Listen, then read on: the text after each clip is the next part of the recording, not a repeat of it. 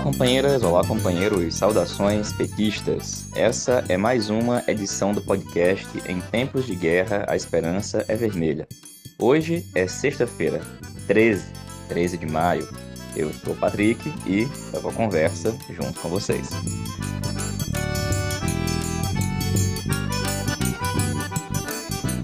No episódio de hoje, a gente escuta a companheira Rayane Andrade, advogada, professora, que coordena o setorial de direitos humanos do PT do Rio Grande do Norte e fala da data do 13 de maio, a falsa abolição. Ouvimos também a companheira Tânia Mandarino, advogada, militante do PT no Paraná, que comenta a absurda decisão da Comissão de Ética da Câmara de Curitiba, que quer caçar o mandato do vereador Renato Freitas.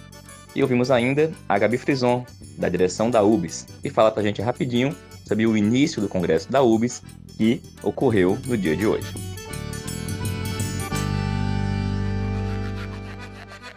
pessoal, hoje é sexta-feira 13, uma data simbólica e muito importante. Ao longo de todo o dia de hoje, nós vimos nas redes manifestações muito importantes em defesa da pré-candidatura de Lula à presidência da República e também em defesa do Partido dos Trabalhadores. Agora, esta sexta 13 cai no 13 de maio, data que durante muito tempo foi tratada como a data da abolição da escravidão. Acontece que essa data não é reconhecida pelo movimento negro. A gente já falou desse assunto aqui na última edição do podcast, quando ouvimos algumas companheiras, como a Nadir, de São Leopoldo do Rio Grande do Sul, a companheira Guida Calixto. E hoje a gente começa a edição do podcast voltando a falar desse assunto, escutando a companheira Rayane Andrade, advogada, professora, que coordena o setorial de Direitos Humanos do PT do Rio Grande do Norte. Alô, Patrick, alô, ouvintes do podcast A Esperança Vermelha. Quem fala é Rayane Andrade, sou coordenadora do setorial de Direitos Humanos aqui do PT do Rio Grande do Norte e pré-candidata a deputada estadual também pelo PT daqui do RN. Gente, é o seguinte, nós vamos falar um pouquinho sobre o 13 de maio, o que, que ele significa, enfim, seus desdobramentos. E é curioso falar do 13 de maio em 13 de maio de 2022, quando as teses né, isabelistas de parte do movimento negro liberal elas alcançam um patamar de projeção política bastante elevado. Né? Basta ver o que está acontecendo na Fundação Palmares, basta ver o que Sérgio Camargo, né, enquanto representante desse movimento, expressa, e não só ele, porque ele não está só.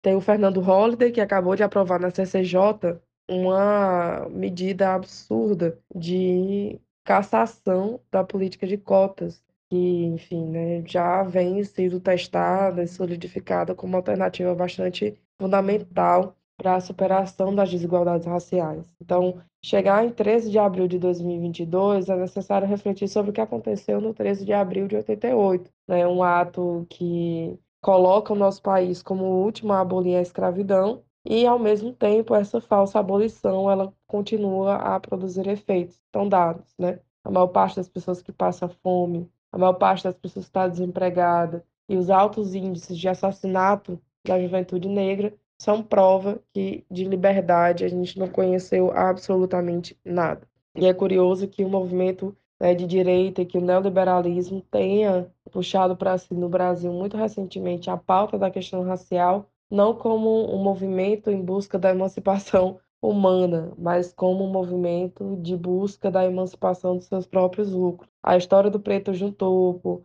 a história do lugar de fala absolutamente descontextualizado de uma compreensão totalizante, nos leva a uma encruzilhada bastante difícil, onde há uma aspiração de tentar pintar com cores negras o capitalismo, sendo que ele já está pintado de cores negras, mas de cores negras mortas, misturadas com sangue e com muita violência contra o nosso povo, que não pode ser superada com a mera presença, né? E a coisa do debate sobre a representatividade ganha um tom de armadilha que nesse contexto onde a gente busca, né, ressaltar a nossa posição crítica ao movimento, né, abolicionista que tem nessa data um efeméride principal, um empecilho bastante duro. Então, eu acho que nesse momento é muito fundamental que nós, socialistas, coloquemos que a luta do povo preto é a luta socialista, né? Uma coisa não pode estar dissociada da outra, né? Então, eu acho que essa é uma tarefa muito grande para nós, E eu deixo como sugestão para vocês uma leitura dos diários de Machado de Assis que chamavam Bons Dias, que eram críticas, né, eram crônicas, na verdade, que ele escrevia no jornal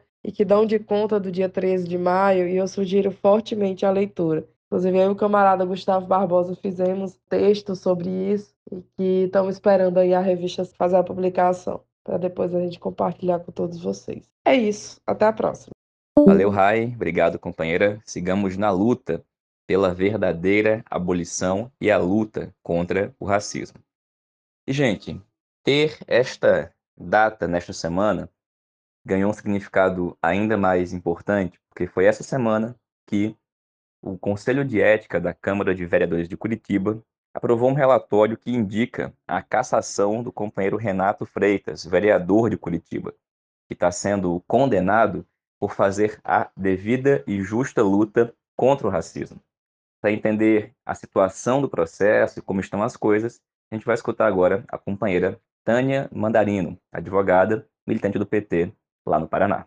Olá, Patrick. Olá, ouvintes do podcast. Bom, essa semana nós tivemos mais um ato do terrível episódio envolvendo a cassação do mandato popular do vereador Renato Freitas. Tudo fica cada vez mais parecido com uma ópera nazifascista, sabe? E a nossa sensação é de estar dentro de um filme ao estilo A Fita Branca, do Michel Haneke, que retrata uma situação de período pré-nazista na Alemanha, onde imperava o punitivismo irracional contra os minorizados. No filme que eu estou falando são as crianças, as mulheres, os idosos, mas no caso específico do Renato, nós estamos falando de racismo explícito, xenofobia e de um profundo desejo de extermínio e genocídio do povo preto. Acontece que a Comissão de Ética da Câmara Municipal de Curitiba, na terça-feira, dia 10, aprovou o pedido de cassação do vereador Renato Freitas, do vereador petista, preto e periférico Renato Freitas, por cinco votos a um e meio. Eu, eu falo cinco votos a um e meio porque dos sete integrantes da comissão que participaram da sessão, apenas uma vereadora, a vereadora Maria Letícia, do PV, defendeu, num belíssimo e aguerrido voto, o arquivamento do processo contra o vereador Renato Freitas. Bom, o voto do relator, vereador Sidney Toaldo, do Patriota, foi um parecer que continha ironicamente 13 páginas, e quem acompanhou a leitura pelo canal da Câmara no YouTube se não ficou profundamente indignado, enojado, certamente impunha a bandeira do racismo e se soma às fileiras do fascismo. Um voto terrível de causar grande indignação, foi o que eu senti. O meio voto fica por conta do vereador Dalton Borba, presidente da comissão, que iniciou a leitura do seu voto afirmando não ser petista e também não ser de direita. Ele é do PDT e fazendo uma brilhante defesa da legalidade administrativa, dos princípios constitucionais. O vereador Dalton é professor de direito constitucional, foi meu professor, inclusive, e chamou o pecado pelo nome. Ele afirmou que se trata de uma perseguição a um vereador negro. Ele disse que se ele fosse branco de olhos claros, isso não, não estaria acontecendo. Pelou para precedentes, né, o desrespeito a precedentes da própria Câmara. Fez provocações diretas ao próprio relator, o vereador Sidney Toaldo. O voto foi bonito demais e empolgou. Só que daí, ao terminar, o Dalto acabou sugerindo que ao invés da cassação se aplicasse seis meses de suspensão ao mandato popular do vereador Renato. Isso me lembrou aquele famoso dia que o Rubinho Barrichello estava quase ganhando uma corrida na Fórmula 1, o Brasil inteiro muito empolgado, já comemorando a vitória, e só se ouviam o, o Kleber Machado gritando: É hoje!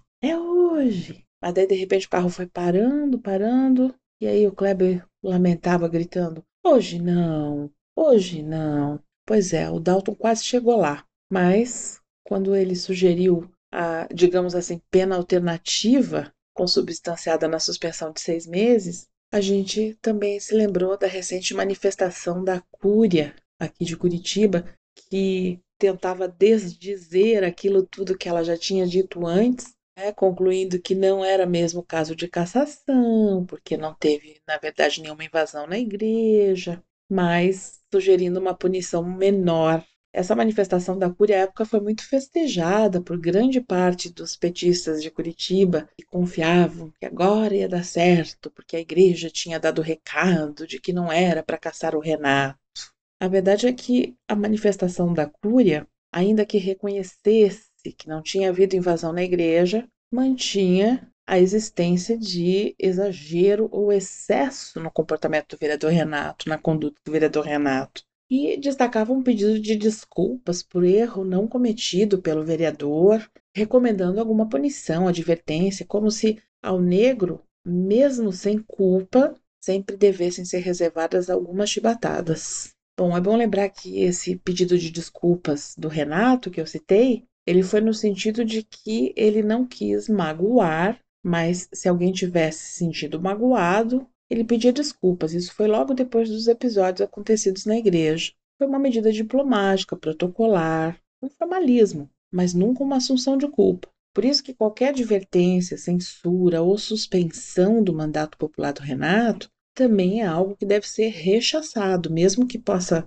liberar a consciência de alguns cristãos, nós não podemos transigir com essa posição o movimento negro, antirracista, antixenofóbico, contra o genocídio do povo preto deve repudiar isso, porque nada nos foi dado de presente. Tudo é conquista da nossa luta e não podemos admitir mais retrocessos, mesmo que esses retrocessos venham mascarados de pena alternativa. Bom, seja como for o resultado na comissão, envia o pedido de cassação para o plenário da Câmara e caso a defesa do Renato não consiga, através de um recurso cujo prazo ainda está aberto, um recurso judicial, a suspensão da sessão, esse prazo parece que termina no dia 17, a sessão do plenário pode acontecer ainda na próxima semana. E dos 38 vereadores da Câmara Municipal de Curitiba, bastam 20 votos para que o mandato do vereador Renato seja cassado.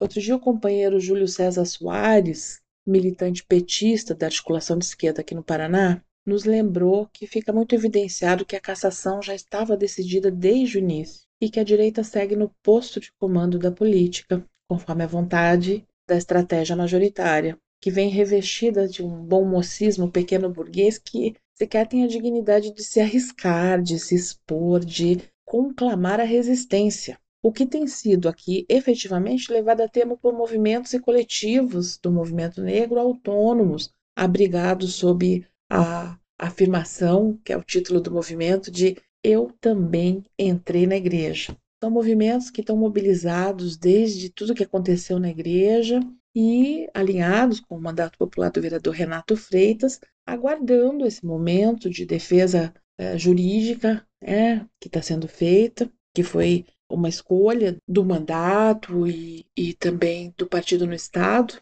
para poder realizar algum ato maior, alguma resistência que coloque mais pressão em relação ao assunto.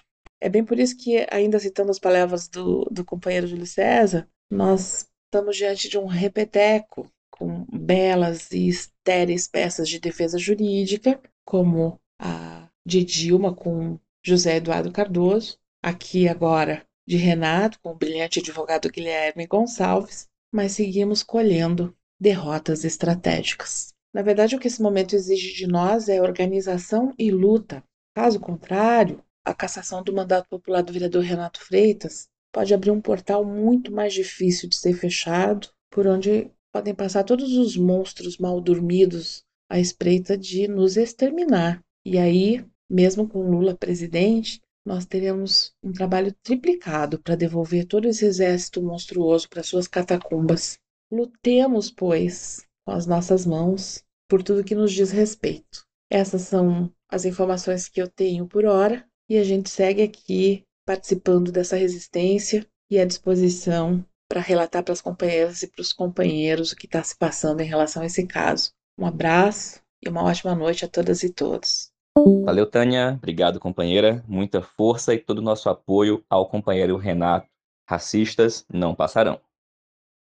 E pessoal, no dia de hoje começou o 44º Congresso da UBS, a União Brasileira de Estudantes Secundaristas, e diretamente de Brasília, a gente escuta a companheira Gabriela Frison, que atualmente é diretora da UBS, e fala pra gente, no meio do, do ato, como é que está sendo essa abertura.